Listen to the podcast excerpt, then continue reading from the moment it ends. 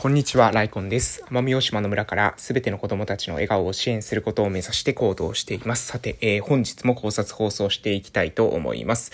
はい、えー、本日ね、ちょっと時間があるので、え何本か撮ってですね、予約配信のために、え備えていこうかなと、え思ってます。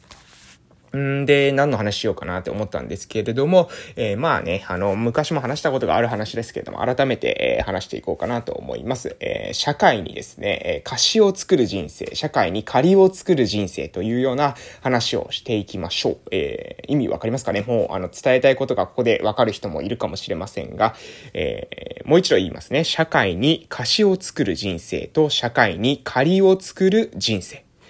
これ意味わかりますかね？うん。えー、まあ、金融の面とですね、人生というものを一緒に合わせて考えて、まあ、ちょっとある程度ですね、金融のリテラシーがないともしかしたらね、えー、理解しにくいかもしれませんけれども、皆さん、金利という概念ご存知でしょうか？金利。えー、例えば年利1%っていう風になっていると、じゃあどういったことが起きるのかというと、例えばあなたが借金を100万円していて、えー、金利が1%っていう時にはですね、えー、来年にですね、借金はですね、101万円になっているということです。これ何もしていなくてもですね、え金利が1%、年利がですね、年利が、えー、1%で、え借金をすると、え来年には、えー、101万円の借金になっているということです。え、で、逆に、逆にですよ。じゃああなたの貯金100万円していて、これも、えー、年利が1%だとすると、これはどういうことになるかというと、えー、来年ですね、あなたの貯金が101万円になっているということです。えー、つまり、えー、何もしなかった時にですね、えー、それ借金であったとしても、おかえー、え貯金であったとしても、それが、えー、1%、年利1%とすると1年間で、えー、借金をしているのであれば、その借金が増えますし、えー、貯金しているのであれば、その貯金が増えるというのが年利、金利という、えー、考え方です。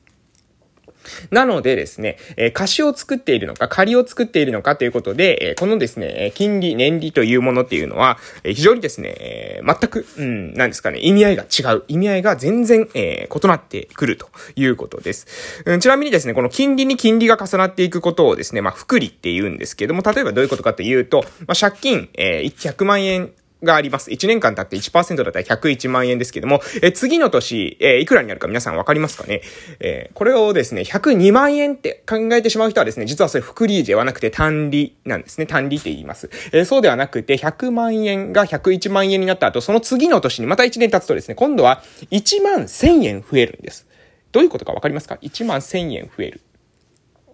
1万1000円じゃないですね。ごめんなさい。1万100円ですね。1万100円増える。うん。こういうこと。えー、どういうことかというと、えー、101万円に対してさらに1%の、えー、金利がかかってくるということです。で、1万、えー、100万円の1%は1万円ですけど、えー、1万円の1%というのは100円ですね。つまり、えー、次の年になると1万100円増えるということです。で、これで、これによって何が、えー、わかるのかというと、えー、金利に、さらにまた金利がかかって、また金利、そのついてきた金利にまた金利がかかってということで、えー、雪だるま式にですね、えー、お金が増えていく。うん。そして借金もまた逆もしかりです。えー、100万円の借金が1年後には101万円なんですが、2年後にですね、含ま、膨れるのは1万円ではありません。1万100円借金は増えるんですね。これが、えー、雪だるま式に借金が増えていく仕組みもまた同様ということになります。で、ここまで、えー、話していただ、話したところで、もう、あの、お金の話でついていけませんっていう方は、もうここでですね、脱落かもしれませんけれど、これはですね、実は、お金の話だけではなくて、人生においてもですね、私は、え、似たようなことが起きるんじゃないかなというふうに考えてます。どういうことかというと、私たちの人生、えー、実はですね、お金に換算されない価値というものが、えー、様々あります。お金というのはあくまで価値を媒介する、えー、剣でしかありませんので、媒介する商品という言い方もできるかもしれません。お金というのはあくまで価値と価値を、え、交換することを円滑にするための、えー、ツールにしか、えー、ツールに過ぎないわけです。けれども、え、お金は、えー、ツールをですね、えー、価値を媒介するツールですけれども、すべての価値を媒介できるわけではないわけですよね。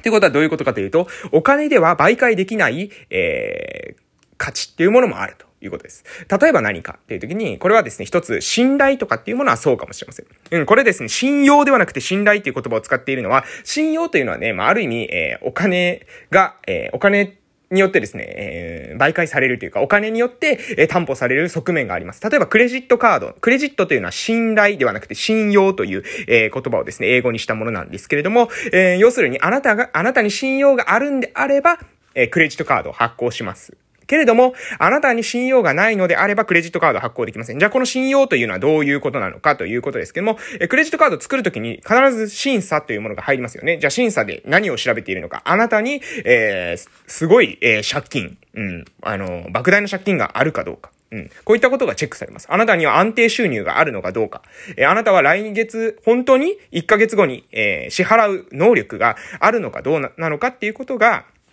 えチェックされるわけです。で、えー、それはつまりあなたに信用があれば、あなたは返済する能力があるというふうに信用されれば、えー、あなたに対してクレジット、えー、信用、えー、クレジット会社が、えー、お金をですね、立て替えて払うということが、えー、できる。けれども、そうではなければ、え、あなたは、を、の立て替えをですね、してくれない。うん。クレジットカードを発行しないということになってしまうわけです。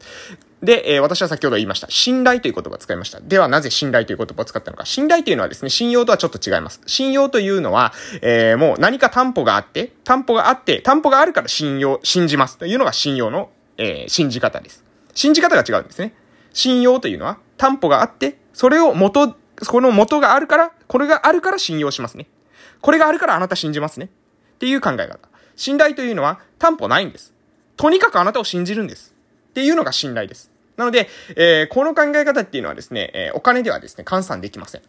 で、しかし、信頼っていうのは価値ですよね。あなた信頼されてるねっていうのは価値です。信頼っていうのはですね、何かあったか、何かを担保にしてやってるんじゃなくても、あなたをもうあなただから信じてるんですと、え、いうことなわけですね。これって非常に価値高いです。で、えー、こういった、うん、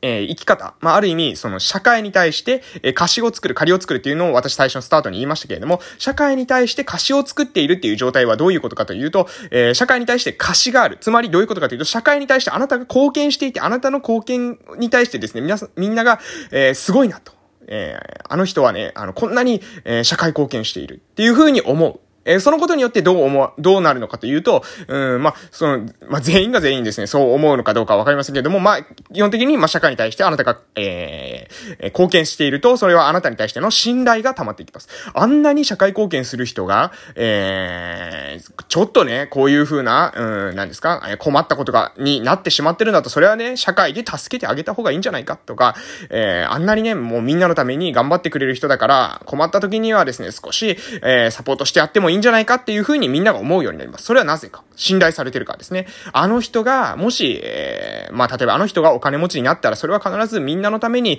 使ってくれるだろう。あの人が、えー、お金を、うん、まあそうですね。まあまあ、先ほどと、まあ大体一緒ですけども、あの、あの人に、えー、力があれば、あの人に、えー、お金があれば、あの人に何かエネルギーがあれば、あの人はですね、それを社会のために、いいことのために使ってくれるんじゃないかっていうふうに、え周りに思われるわけです。で、これを信頼なんですね。これが信頼なわけです。だから、えー、貸しを作るのか、借りを作るのかは全然違います。借りを作るっていうのはどういうことかというと、えー、社会から、えー、ある意味、うん、なんだろう、あの、社会に対してですね、えー、うん、借りを受ける、え、社会から貢献してもらう社会に対して保障してもらうっていう考え方かな。社会に対して、えー、社会保障っていう言葉ありますけれども、社会に対して、えー、保障してもらう。で、それがもう、ある意味、この当たり前だというふうに思ってしまう。もう、私は社会に保障されて、えー、そうやって生きていくのが当たり前なんですっていうふうに思ってしまう。うん。そしてもう、自分ができる範囲での社会貢献の方法というのを考えない。え、ある意味もう借金をしてるけど、その借金ををしているってことに気づいてない。え、こういった状態。え、これはですね、実はね、あのまずいんですよね。うん。私はですね、社会保障が必要じゃないとか、そういうことを話してるわけじゃないですよ。ただ、そうではなくて、えー、何ですか、もうちょっとこう、うん、お金との、その、お金のか、えー、お金で言われている福利の法則っていうのは、信頼の面でも、えー、言えるんじゃないかっていうことを今話してます。信頼されている、信頼されていない、うん。あなた、逆に疑われている、信用がない、えー、そういった状態、むしろ信頼を、えー、社会に対して借金の、えー、状態にある。マイナスの状態にある。っていうことは、実はですね、これは時間が経つにつれて、えー、何もしてなくててもですね、その信頼がですね、どんどんどんどん借金が増えていくわけです。あの人はやっぱりこうだ、あの人はやっぱりこうだ、という風に思われてしまうわけですね。何もしてなくてもそう思われてしまいます。けれども、え信頼されるとどうなるのか。信頼されるとですね、時間が経つにつれてですね、あの人はまたこんなことをしている、すごい、えこんなことをしている、すごい、え信頼がどんどんどんどんですね、またこれ溜まってくる。えそうやって溜まってくると、えー、まあ、ある意味お金では買えない価値というか、お金では動かせないものが動かせるようになるんですね。うん。これが面白いわけです。お金が、では動かせないものっていうのがあるんです、実は。えー、これはで、うん、まあちょっと抽象的な話ですけれども、お金ではですね、どうしようもないことっていうのが世の中には存在します。えー、で、もし存在していないんだったら、えー、お金持ちの人がですね、すべてを買っているはずです。しかしそうはなってないですよね、社会というのは。えー、なぜそうなっていないのかというと、お金では買えないものというか、お金では、えー、まだですね、今、現在、少なくとも現段階では、えー、代替できないものっていうものがあるわけです。だからお金持ちの人って、ね、結構あの、なんていうかな、最、あの、最終的にこう成功していったらね、えー、最終的に寄付しだしたりですね、貢献、えー、活動とかしだしたりしますけど、ま、まあ、いろいろ意見はありますけどね、もともとそういう活動をする人だったから成功したっていう人もいますけれども、まあ、そうではなくてもね、あの、かなりの人たちが、なんか最終的にはですね、その他者貢献の方向性に行きますよね。いろいろ、えー、成功していった人が最終的にはね、他者貢献も、あの、していく。うん、まあ、最初からからしていたっていう人もいますけれどもね。で、何が言いたいのかというと、え実はですね、お金っていうものでは買えない価値はあります。で、お金っていうものが買えない価値っていうのは何かっていうと、まあ、信頼ですね。で、その信頼というものは、え買えないんですけれども、実はですね、その福利的な、えー、側面がある。つまり、えー、雪だるま式に増えていく側面があるということです。なので、信用されていない、信頼されていない、まあ、信頼ですね。ごめんなさい。信頼という言葉を使います。信頼という、えー、信頼されていないという状態を放置していると、それはですね、どんどんどんどん時間が経つにつれて悪化していくかもしれません。その状況というのはですね。まあお金と同様です。えー、みんなですね、えー、お金だけを追い求めて、信頼というものをですね、軽んじているって人っていうのは結構いるのかなと思いますけども、お金というのはですね、ある意味、その、失われる時っていうのは、えー、自分のですね、自分がどうしようもない、えー、ことによって、一気にですね、お金が、えー、失われる。自分の手元から消えていくってことがあります。けれども、信頼というのはそういう類のものではない。生き方とかっていうものは、えー、自分さえですね、え真を見つめていれば、えー、あまりですね、そうやって、うん、周りに影響されない。そういった特徴がある。ある意味、え、お金よりもですね、安定的な資産に、え、なるんじゃないかなと、私は、え、そういうふうに思っています。ということで、今日ちょっとですね、ぼやけまして、抽象的な話になりましたけれども、以上で終わらせていただきたいと思います。それではまたお会いしましょう。失礼しました。